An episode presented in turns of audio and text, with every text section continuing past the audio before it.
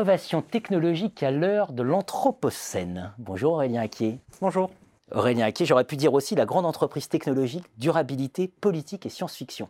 Le premier article, c'est dans les cahiers français. Le mhm. deuxième, c'est dans Entreprise et Histoire, très belle revue. Euh, Aurélien Acquier, vous êtes professeur de management à ESCP Business School et vous êtes co-directeur de la chaire Deloitte ESCP mhm. consacrée à l'économie circulaire. Tout à fait. Alors peut-être un petit mot d'abord sur l'Anthropocène, qui est euh, cette espèce de gros mot qui s'est imposé dans le débat public là, euh, et qui s'impose de plus en plus fort dans le débat public et dans le débat scientifique. Mm. Alors cette notion d'Anthropocène, je crois d'ailleurs que Xerfi a réalisé déjà des vidéos sur ce sujet. Euh, effectivement, c'est une notion qui est aujourd'hui de plus en plus mise sur le devant de la scène et dans le débat public pour qualifier la nouvelle relation à la nature en fait qui s'établit depuis en gros la, euh, alors toute une controverse sur la datation de l'Anthropocène, mais peut-être avant de rentrer sur les débats sur la datation, qu'est-ce que c'est que l'Anthropocène? C'est un concept qui a été proposé par Joseph Crutzen au début des années 2000 et qui signifie littéralement euh, l'ère de l'homme. Et cette entrée en fait dans une nouvelle ère dans laquelle quelque part, l'homme devient son propre contexte, dans lequel finalement c'est l'action de l'homme qui va devenir décisive sur les transformations de son milieu. Et donc, euh, pour euh, peut-être euh, utiliser une métaphore, au lieu de, parler de la nature comme d'un environnement, la nature devient un milieu dans lequel nous interagissons et dans lequel l'action humaine, en fait, devient le, principal critère de transformation de cet environnement.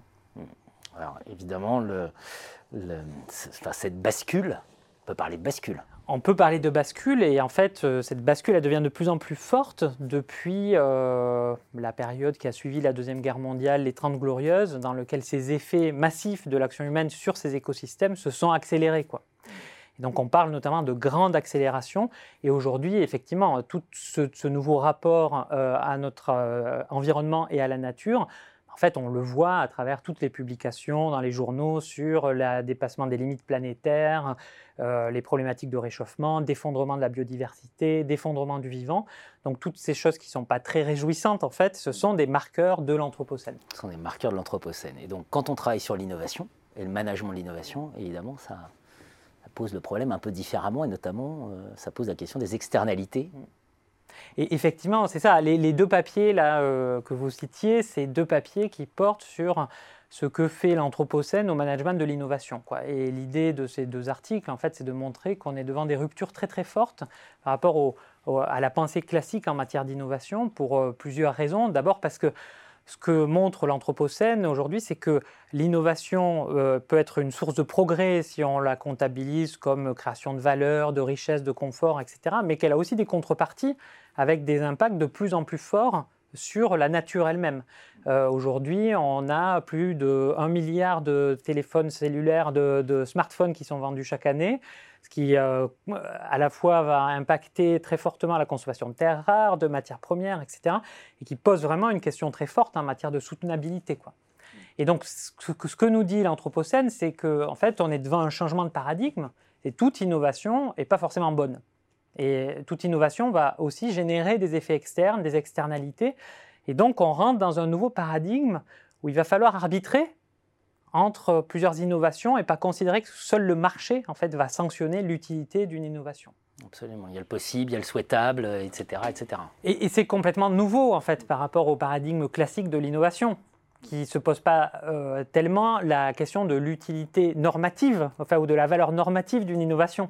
C'est-à-dire le paradigme classique de l'innovation, c'est le marché va sanctionner une utilité chez le client, euh, mais par contre, savoir sur quelle base on va juger l'utilité sociale d'une innovation, ça c'est très nouveau.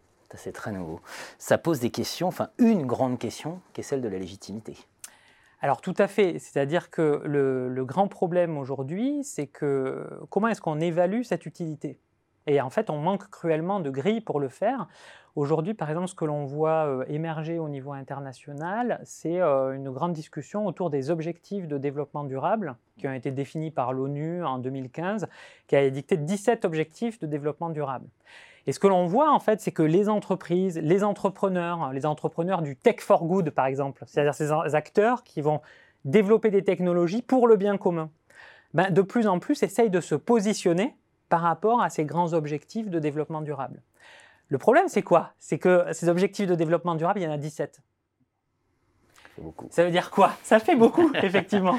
Et donc, tout entrepreneur qui euh, est un tant soit peu euh, malin, rusé, euh, va être tenté d'utiliser les objectifs de développement durable pour, en gros, instaurer un registre de légitimité qui est favorable à, son innovation. Et donc, aujourd'hui, il y a un, grand problème par rapport aux objectifs de développement durable, c'est qu'ils ne sont pas vraiment hiérarchisés. Et donc, ce qu'on observe, c'est que les entreprises et les acteurs privés s'emparent des objectifs de développement durable pour scénariser leur innovation et la légitimer dans une société où on n'a plus tellement de critères de légitimité. Absolument. Crise de légitimité, ça fait penser, d'ailleurs, vous, vous l'évoquez hein, en conclusion de votre papier, l'entreprise et ça, ça fait penser tout de suite à Roman Tout à fait. c'est un risque majeur. C'est ça, et c'est une de, effectivement, là, c'est une de mes lectures, euh, je dirais pas d'enfance, mais ça remonte à mes lectures de, doctorat notamment, et cette idée très forte d'effondrement des systèmes de légitimité, dans lequel euh, la loi et les, grands principes sur lesquels était fondée la légitimité ne tiennent plus. Et du coup, dans ce contexte-là, les acteurs recréent temporairement leur système de légitimité, sachant qu'aussi ils sont très régulièrement contestés quoi, eux-mêmes. Et c'est vrai qu'aujourd'hui, tous les débats aussi qu'on observe autour euh, de la raison d'être de l'entreprise, euh, de l'entreprise à mission, etc., s'inscrit dans cette euh, démarche qui consiste à refonder la légitimité de l'acteur privé. Bon, un boulevard de recherche voilà, qui s'ouvre hein, sur ces questions. Alors oui, c'est un boulevard de recherche qui s'ouvre, notamment. Je ne sais pas si c'est une bonne nouvelle d'ailleurs, hein, parce que c'est quand même le point de départ, c'est quand même une bascule euh, assez effrayante. Mais c'est une bascule assez effrayante. C'est une euh, bonne nouvelle euh, du point de vue de l'intérêt de ces questions. ce qui est sûr, c'est qu'il va falloir repenser de manière assez forte en fait les paradigmes classiques de l'innovation et le grand message, c'est que ce qu'on observe aujourd'hui, c'est que l'innovation et le politique sont plus dissociables l'innovation devient politique. Et donc, il faut absolument aujourd'hui rapprocher les sciences politiques du management de l'innovation pour se poser plusieurs questions. C'est à la fois comment, lorsque, si l'entreprise dit qu'elle travaille pour le bien commun, comment est-ce que ce bien commun est-il défini? Par quel processus démocratique? Avec quelle gouvernance de cette mission ou de cette raison d'être de l'entreprise? Et de l'autre côté, comment est-ce qu'on pense aussi toute une série d'innovations dans le périmètre politique pour faire émerger ces nouveaux critères, hiérarchiser les objectifs de développement durable, etc. Je vous écoute. Euh, on va conclure cet entretien, puisqu'on arrive au terme de cet entretien, mais je me dis, finalement, si on ne trouve pas de réponse, euh, c'est l'autoritarisme qui nous guette, ou le risque. Évidemment, c'est un des risques, euh, un des grands risques de ces processus-là, c'est de basculer dans l'hégémonie dans lequel on aurait soit un acteur public, soit un acteur privé qui institue en fait ces critères de légitimité sans débat démocratique et sans contre-pouvoir. Et donc ça, c'est tout l'enjeu, je pense, des années qui viennent et du prolongement des travaux aujourd'hui sur euh, l'idée d'entreprise à mission, les comités euh, de stakeholders, etc. C'est comment penser leur gouvernance pour vraiment avoir une prise démocratique sur ces processus-là et éviter des dérives euh, hégémoniques. Le management est un sujet politique. Éminemment. Merci Aurélien Acquier. Merci.